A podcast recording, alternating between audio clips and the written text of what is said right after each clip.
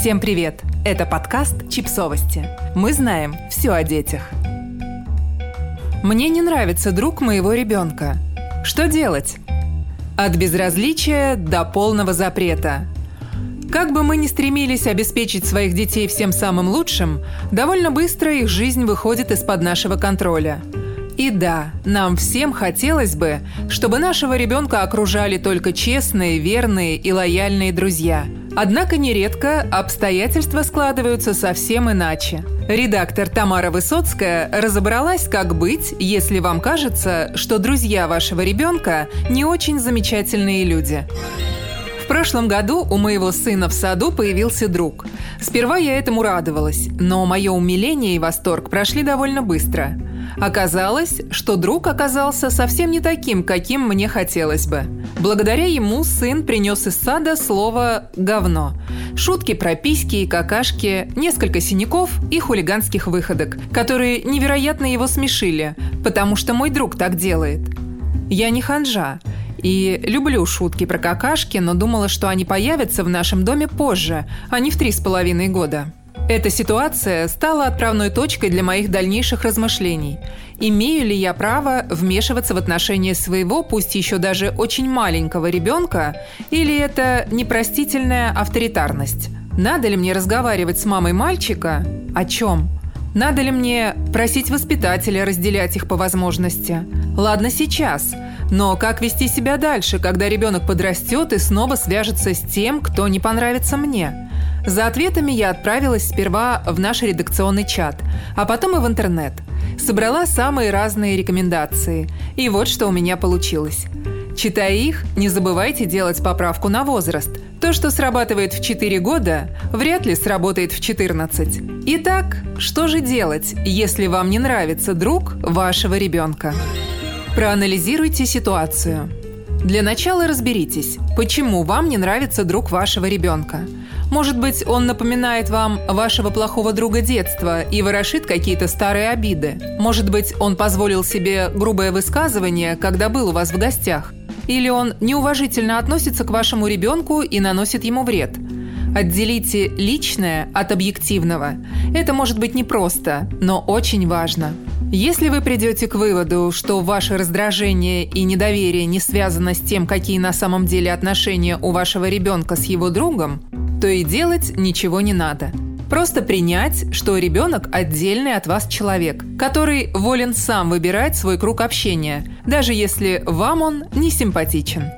Другое дело, если вы понимаете, что друг вашего ребенка плохо на него влияет, ведет себя опасно и токсично. В таком случае здесь действительно может потребоваться ваше вмешательство. Воздержитесь от прямой критики. Как бы вам ни хотелось разоблачительно закричать «Да он тебя использует!»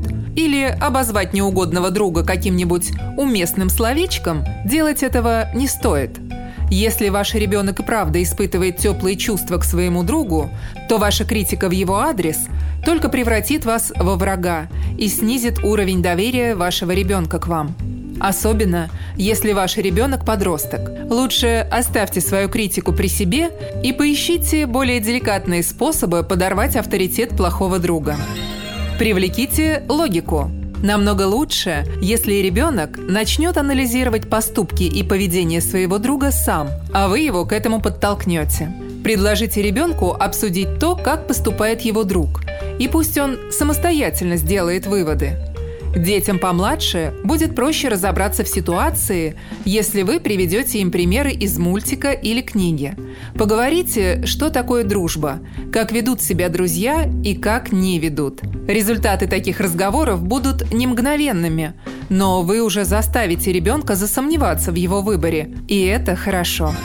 Говорите прямо. Этот метод может сработать с подростками и в семьях, где между родителями и детьми уже сформировались доверительные отношения. Попробуйте прямо поговорить со своим ребенком о его друзьях, узнать о них побольше, высказать свои опасения. Честно и искренне.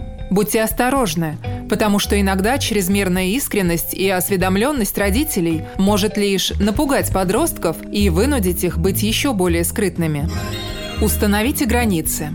Если вы не одобряете общение своего ребенка с конкретным другом или компанией друзей, вы можете его ограничить. Например, введите правило, согласно которому ваш ребенок может встречаться со своим другом только у вас дома, где вы можете за ними присматривать, или ограничьте время, которое они проводят вместе, добавив в его расписание важные дела и занятия.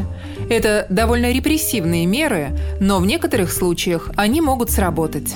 Поговорите с родителями друга. Это решение больше подойдет родителям детей помладше – если ваши дети вместе ведут себя как маленькая ОПГ, а по отдельности как будто бы ничего, возможно, поработать над решением проблемы стоит совместно. Воздержитесь от обвинений и спокойно обсудите ситуацию. Знакомство и общение с родителями плохого друга поможет вам поближе познакомиться с его семьей и понять возможные причины его поведения. В лучшем случае вам удастся прийти к каким-то договоренностям, чтобы по возможности разделить детей или совместно поработать над коррекцией их поведения. Предложите альтернативу. Иногда для того, чтобы избавиться от плохого друга, достаточно найти друга получше. Запишите ребенка на новый кружок, познакомьте его с новой компанией, найдите ему круг общения по интересам – с подростками это, конечно, провернуть намного сложнее, но ничего не мешает вам предложить. Запретите общение. Это, наверное, самая радикальная мера из всех. К ней стоит прибегать только в крайних случаях, когда опасность для вашего ребенка от плохой дружбы слишком уж велика. Опять-таки, с маленькими детьми эту проблему решить проще. Перевести в другой сад, бросить кружок, начать гулять в другом дворе – с детьми постарше все несколько сложнее. Плюс они при желании все равно смогут поддерживать отношения с нежелательным другом при помощи интернета. Но ограничение возможностей для их контакта тоже может помочь. Доверьте своему ребенку. Метод противоположный предыдущему. Далеко не всегда наши дети так глубоко наивны и беззащитны, как нам кажется. Если вы достаточно доверяете своему ребенку и его решениям, а ситуация не кажется вам очень опасной или неприятной, отпустите ее. Вероятно, рано или поздно ваш ребенок сам поймет, что стал частью токсичных или абьюзивных отношений и разорвет их без вашего участия. А если ситуация наоборот усугубится, вы будете рядом, чтобы помочь ему и поддержать. То, какой способ сработает лично у вас, зависит от множества факторов. От возраста ребенка, ваших отношений, атмосферы в семье и от характера отношений между ребенком и его другом. Исходя из этого и стоит принимать решение о том, какой метод использовать. Универсальных решений все равно не существует. Что касается меня, то я решила отпустить ситуацию, не переставая обсуждать с ребенком поступки его плохого друга и объясняя, почему хорошие друзья не поступают так, как поступает он. Общаться они не перестали – но интерес сына к этому мальчику значительно поутих, как и желание с ним играть. И я считаю это маленькой победой. Подписывайтесь на подкаст, ставьте лайки и оставляйте комментарии. Ссылки на источники в описании к подкасту. До встречи!